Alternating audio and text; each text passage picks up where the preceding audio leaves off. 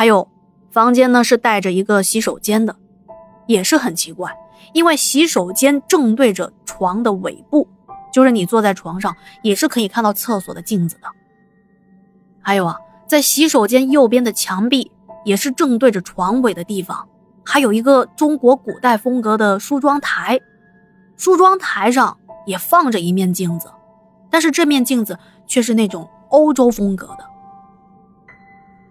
那时候虽然我年纪还小，但是我之前也一直听说过，床正对着镜子是不太好的，因为说不定自己半夜突然醒过来。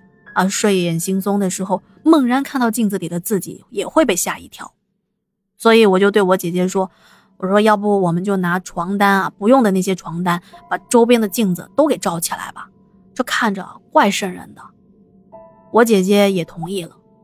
于是我们就从衣柜里找出了几张床单，把镜子全部遮住。不过因为有的镜子太大了。说是罩住，可是也不能够完全遮挡的严严实实，有一些镜子的边边角角还是露了出来。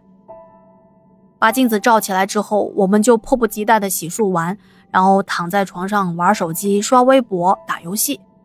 因为刚刚结束中考嘛，我挺闲的。玩着玩着，我就听到房间的厕所发出一些很奇怪的声响。就好像是有人上了厕所，按了那个抽水马桶的那个按钮，冲水的声音。我姐姐也听到了，但是她觉得肯定是抽水马桶有问题才会发出那些声响。而我觉得姐姐说的没错，我们也是心大吧，就继续玩手机了。大概玩到了晚上的十一点多，因为我妈妈平时都会让我们早点睡觉，所以过了十点。我和我姐呢，就关了灯玩手机的。这突然间啊，就听到有人来敲我们房间的门，把我和姐姐吓了一大跳。要知道，当时可是偷偷的玩手机啊，那时候很心虚的，就怕被妈妈抓到我们大半夜没睡，还在打游戏呢。接着，就听到门外我妈妈隔着门问我，说：“沙琪玛呀，你刚才是不是在房门口叫我呀？”他的话音刚落，我就听到他开门的声音。我手疾眼快的，赶紧把手机藏到了枕头底下。我说：“没有啊，妈，我刚才没有叫你啊。”然后妈妈若有所思的回应我：“哦，那可能是我听错了吧。”接着他就走了。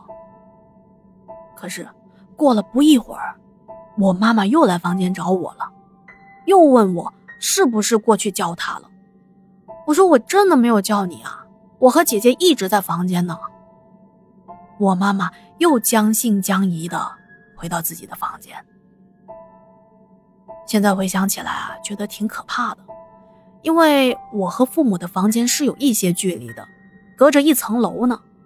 再说了，当时我顾着偷偷玩游戏呢，怎么可能跑去喊他呢？而且我妈妈从来没有这种听错人叫她的这种情况。那么那天晚上，他听到的声音，到底是谁的呢？到底是谁在假扮我呢？更诡异的是，第二天起床之后，很奇怪，我姐姐还有中间房间的两个阿姨，她们都说自己很难受。一摸脑袋，发现她们三个全部都发烧了。我姐姐是体质很好的，平时都不见她怎么感冒发烧。两个阿姨都是三四十岁，而昨天晚上虽然是夏天，因为住的这个别墅感觉很凉快，所以我们并没有开空调。我们一家人过来的时候，每个人都好好的，为什么他们三个会突然同时发烧呢？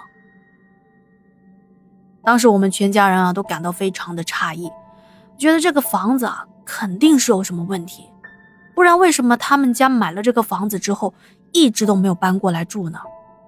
而且啊，啊，这栋别墅的很多地方都摆着泰国风格的艺术品，也不知道是不是古董，都摆在了架子上或者柜子里头。而这些摆件或者挂画的样子啊，都很怪异。这些艺术品的风格和内容都是我们没办法理解的，看完之后就会觉得心里不太舒服。特别是我们把夜里发生的事情，比如妈妈听到我在喊她，而且还喊了两次，以及房间厕所有人冲水的声音，还有就是三个人突然发烧的这些事情，全部串起来，我们都觉得此地不宜久留，于是我们收拾了东西，就快速的离开了这个地方。对了，还有很奇怪的一点。刚开始进到这个房子的时候，肯定是要拿钥匙来开大门的嘛。舅妈的朋友告诉我们，说钥匙在房子后花园的土里头。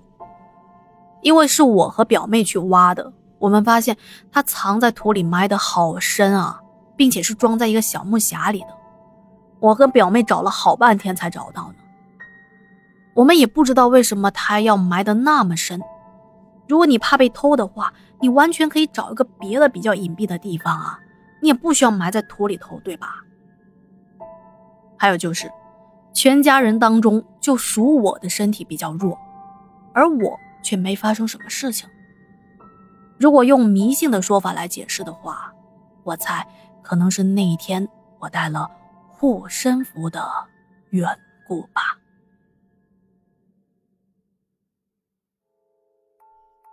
好了，今天的故事啊就说到这里了，感谢您的收听和陪伴。如果觉得天下故事讲的还不错，可以加入天下的洗米团吗？是不是有点猝不及防？对对对，那么如果对方便的话呢，欢迎加入我的洗米团啊。然后另外呢，收听完节目不要忘记帮天下点赞、打 call、留言、转发。